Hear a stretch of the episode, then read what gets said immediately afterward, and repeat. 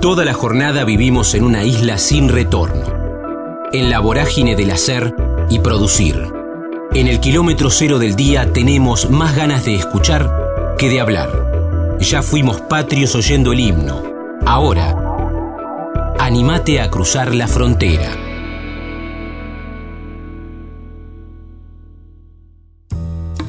Gastón Marioni, la vida dedicada al arte, vocaciones. A los ocho años vio que se abría el telón del Coliseo con El diluvio que viene y conmoción.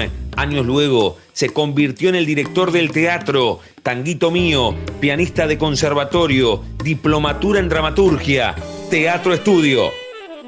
Estamos en la frontera, aquí en el aire de Radio Universidad, en AM 1390, hacia buena parte de la provincia de Buenos Aires. También estamos hacia todo el mundo a través de la web en el www.radiouniversidad.unlp.edu.ar porque sentimos la radio.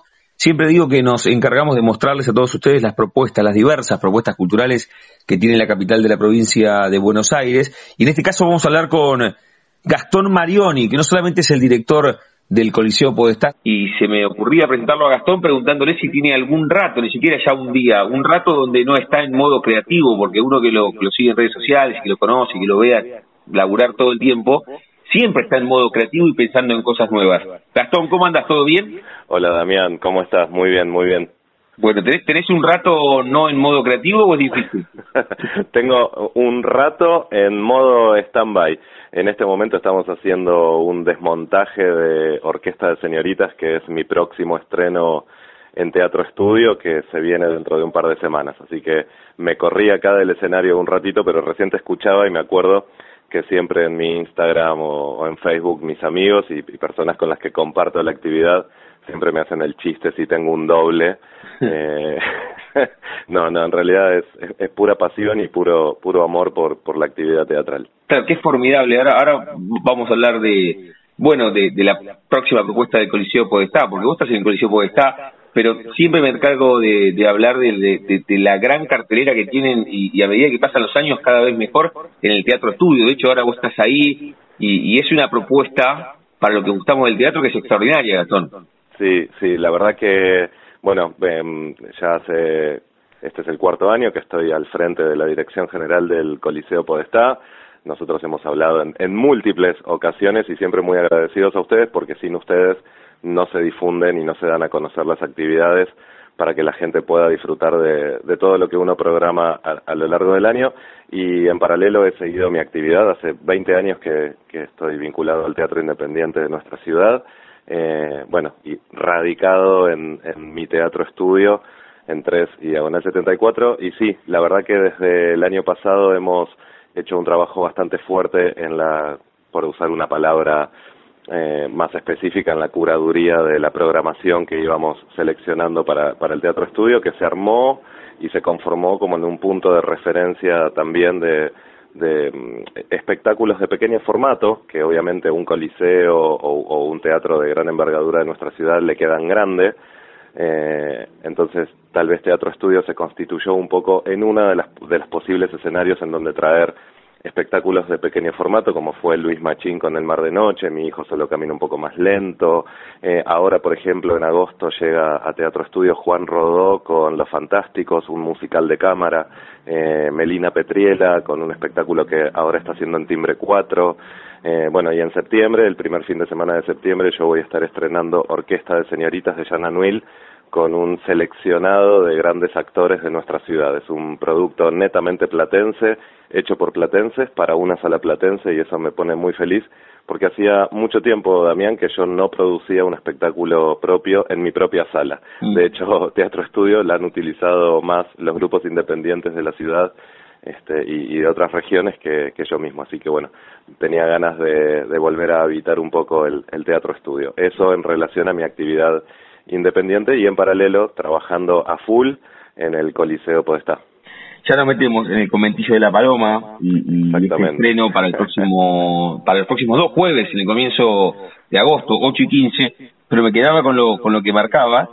Bueno, la sala del Coliseo Podestá es la, es la sala por antonomasia que tiene la capital de la provincia de Buenos Aires, porque además tiene en estos últimos cuatro años tu dirección, que tenés la sensibilidad artística, que no sé si siempre pasa que, que los teatros tengan un director con, con el conocimiento artístico que vos tenés, pero me quedaba con eso que vos marcabas, porque el teatro estudio, y, esto no va en desmedro del Coliseo, pero el teatro estudio más allá de, bueno, no da algunas obras para llevar al Coliseo, tiene como un vínculo íntimo la obra con el espectador que no se logra en muchos otros lugares, tiene que ver puntualmente con ese espacio.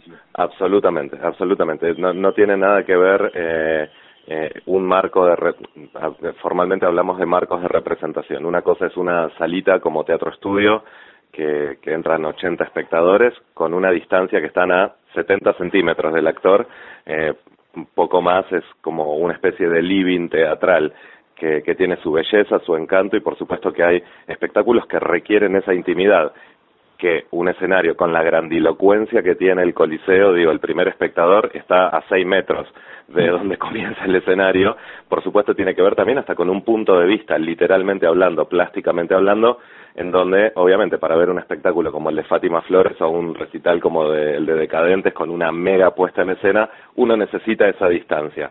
Por lo tanto, ambas espacialidades son correctas y cada espectáculo siempre busca el espacio que requiere para, para el punto de vista del espectador. Está bueno, está bueno. Está bueno que, que marques esa diferencia, además con, con la cuestión didáctica que, recién lo hacías. Me quedaba con esto de, de los platenses y que el Teatro Independiente de La Plata ha utilizado más la sala del Teatro Estudio que, que vos mismo, pero también, hablando del conventillo de la Paloma, que te, te, te, cuento que, o, en realidad te pido que lo cuentes en primera persona y el estreno en el Coliseo el próximo 8 y el 15, pero también tiene la actuación de, de platenses y también en referencia a lo que pasó el último periodo de vacaciones de invierno con Coquito y Piluso, que también pregonás esto de artistas platenses, o sea, que no quede aislado. Los, los dos casos, ¿no, Gastón? Lo de que pasó en la vacaciones de invierno y lo que se viene con el comentillo de la Paloma. Absolutamente. Eh, haciendo un, un breve repaso histórico, eh, digo, yo soy más platense que una diagonal eh, y, y, por supuesto que desde chiquitito he ido al Coliseo, he consumido la cartelera del Coliseo y el Coliseo siempre nos ha tenido eh, muy bien acostumbrados con una programación en donde básicamente estaba centrada en eh, traernos a la ciudad de La Plata cruzando la autopista los grandes títulos de la calle Corrientes. Eh, ¿Está muy bien? Sí, por supuesto que está muy bien.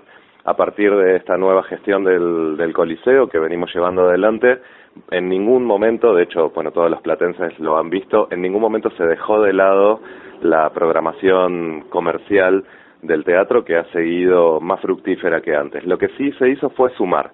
Eh, me, me, parecía que la, la, idea era sumar cosas y lo que se sumó principalmente es una apertura eh, que seguramente puede seguir profundizándose, una, una apertura a las producciones locales. En ese punto, Damián, se hicieron cinco producciones integrales del Coliseo. La última, como vos bien dijiste, fue Coquito y Piluso, que estuvo protagonizada por Alejandro Packer, pero con todo un elenco local, con músicos locales, y así fueron las anteriores, Cuentos de la Selva, Cantando sobre la Mesa, eh, Juan Moreira, eh, Canciones para Mirar de María Elena, y en paralelo a esto también se llevó a cabo los ciclos de música al mediodía, con músicos locales, los ciclos de teatro off, los ciclos de Ciudad en Escena. El ahora estamos con el segundo laboratorio de investigación y producción escénica que lo están conduciendo Jazmín García Satic con Carolina Donantuoni y seis actrices locales. Es decir, el teatro permitió la posibilidad de eh, adosar un montón de programación, pero muchísima, bueno, ni hablar del museo, las miles de visitas guiadas que se han hecho. Entonces, lo que, lo que eh, intentamos hacer fue rescatar el criterio popular del Coliseo con el que fue fundado, eh, y popular en el sentido de para todas las voces. Entonces, el teatro comercial está muy bien, pero también está muy bien que haya otras estéticas, otras dramaturgias, otras miradas y otras opiniones, por supuesto, porque el teatro siempre habla y opina sobre, sobre la vida y sobre las cosas. En ese punto, yo digo que explotó la cartelera del Coliseo y también Damián la posibilidad de hacer producciones integrales permitió que el Coliseo tuviera algo que no tenía, que es una política de precios.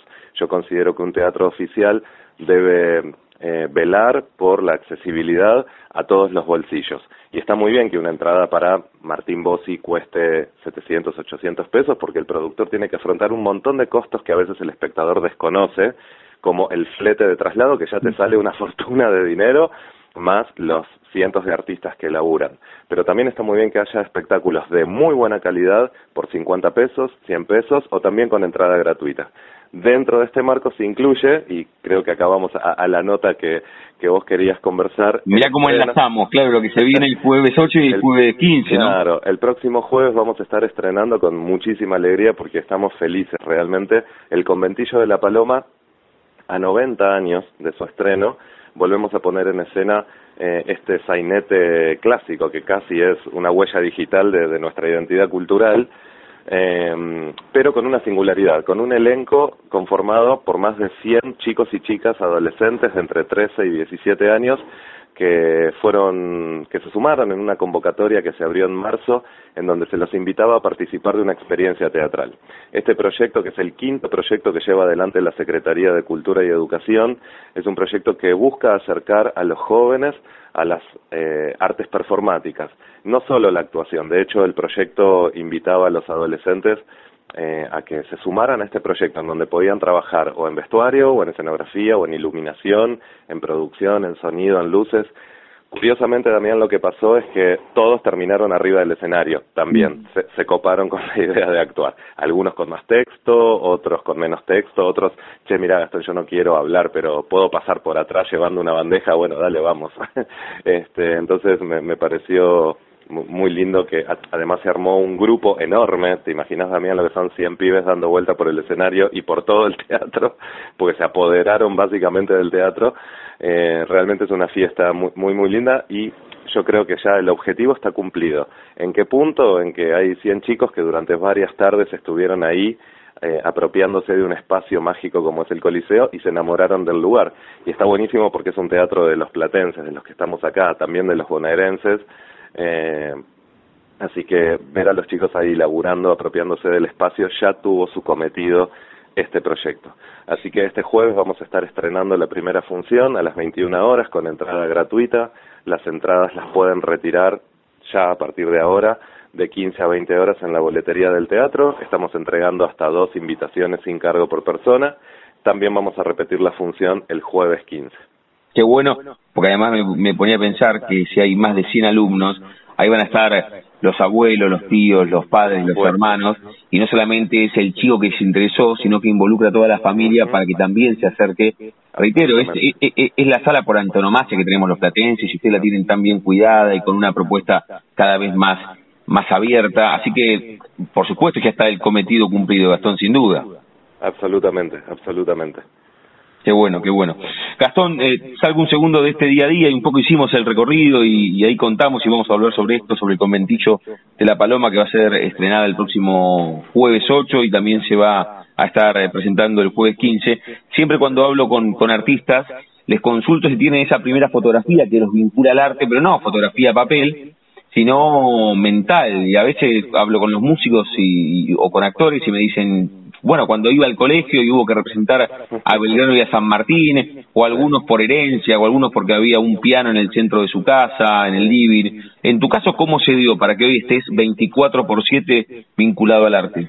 Eh, hay dos fotos, eh, son, muy divertidas. La, la primera es en el Jardín de Infantes, eh, en el, yo fui un, a un jardín que se llama Colegio Vivonchi, que sigue existiendo, este colegio vivo en Jesse, ahí hice mi jardín de infantes y recuerdo que era muy pequeño y en el segundo piso del jardín nos llevaban a las clases de música y había un órgano, ¿te acordás de esos viejos de doble teclado con pedalera? Sí. Bueno, y yo me fasciné con ese aparato.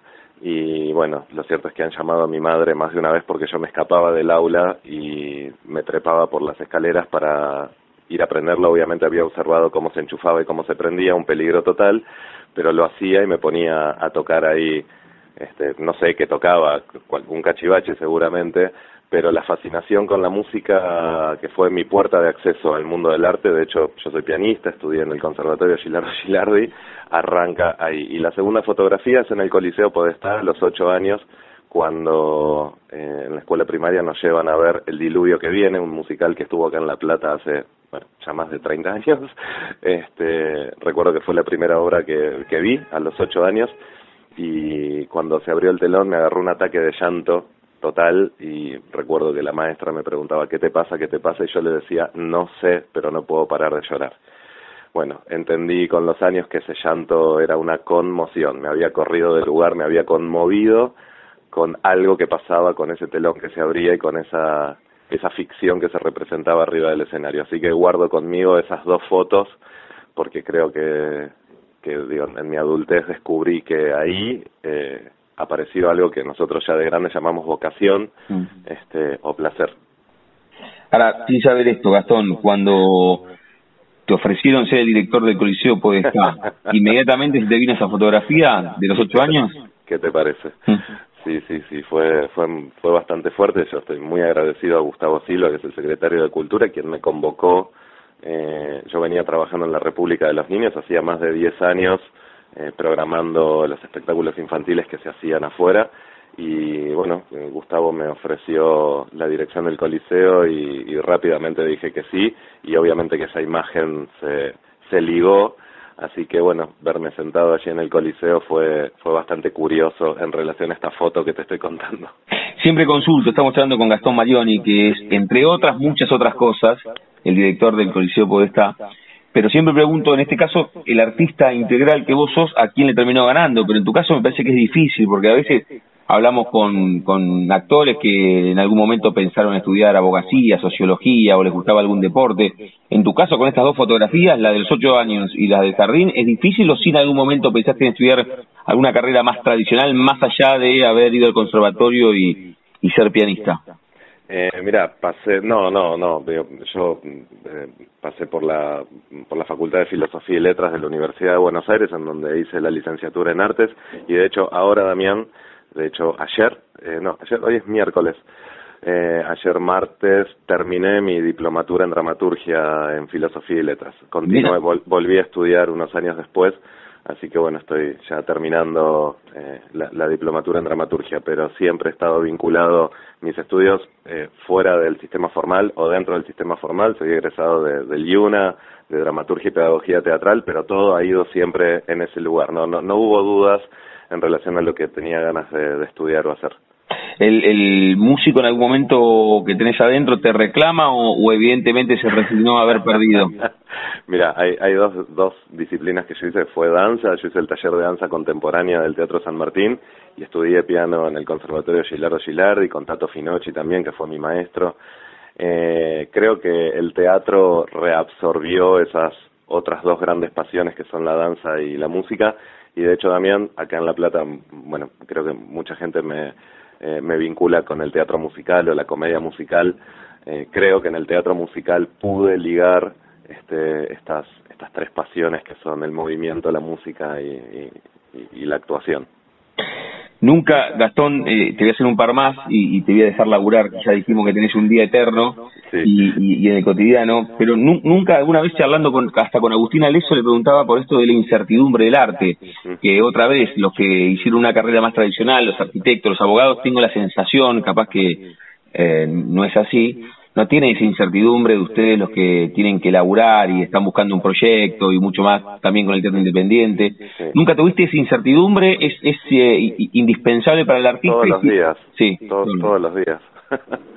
todos los días. De hecho, eh, a veces, algunas mañanas uno se levanta y hay, un chiste que hago ahí, cómo me gustaría ser eh, empleado en, en, un fast food y trabajar de tal hora a tal hora y después salir y olvidarme de todo y no. Esta es una actividad que te compromete desde la mollera de la cabeza hasta la planta de los pies y uno tiene que moverse todo el tiempo porque obviamente tiene una legalidad de funcionamiento muy diferente a una profesión estandarizada, ni mejor ni peor. Lo que sí digo es que para un arquitecto, un médico, un abogado hay recorridos, este, caminos que están mucho más probados ¿no?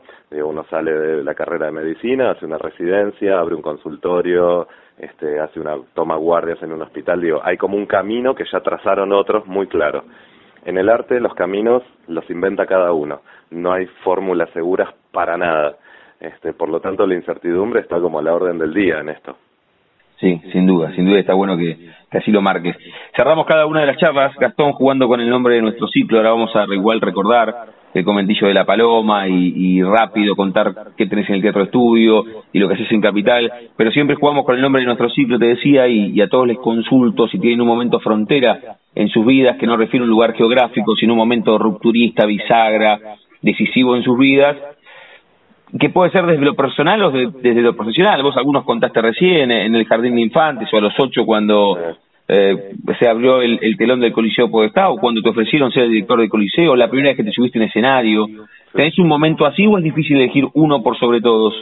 No, es difícil elegir uno por sobre todos. Sí hay una frontera artísticamente que se llama Tanguito Mío, un espectáculo que yo hice aquí en la Comedia de la Provincia de Buenos Aires hace ya unos siete años atrás, que para mí fue una bisagra porque pude eh, en como plasmar un poco mi poética en tanto lo que quería o lo que yo pienso que es el teatro hoy para toda la familia o para chicos.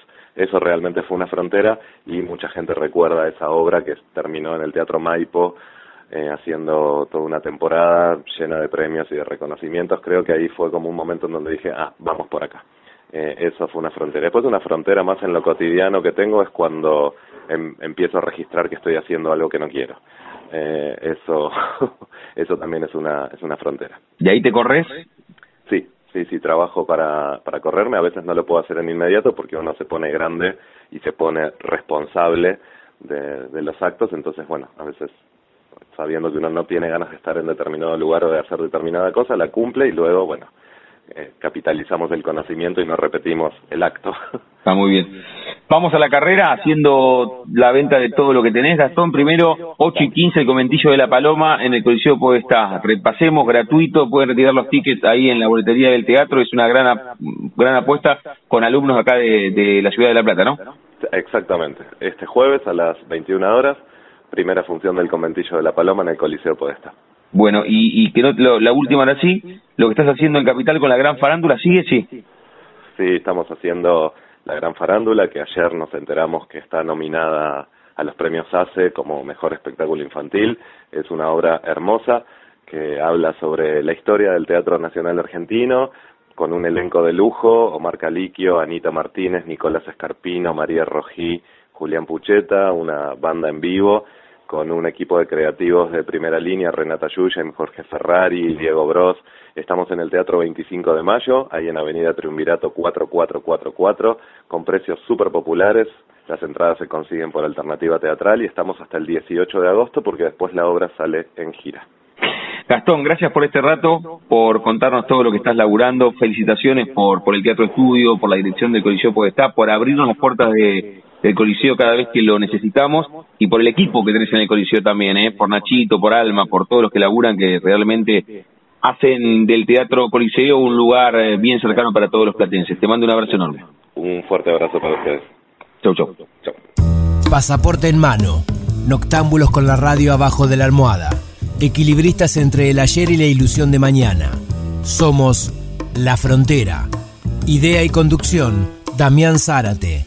Idea y colaboraciones, Julián Álvarez. Producción de notas, Puma Gaspari. Edición y postproducción, Juan de Vega. Idea sonora, voz y edición, Diego Carrera. Voz artística, Pablo Dupuy.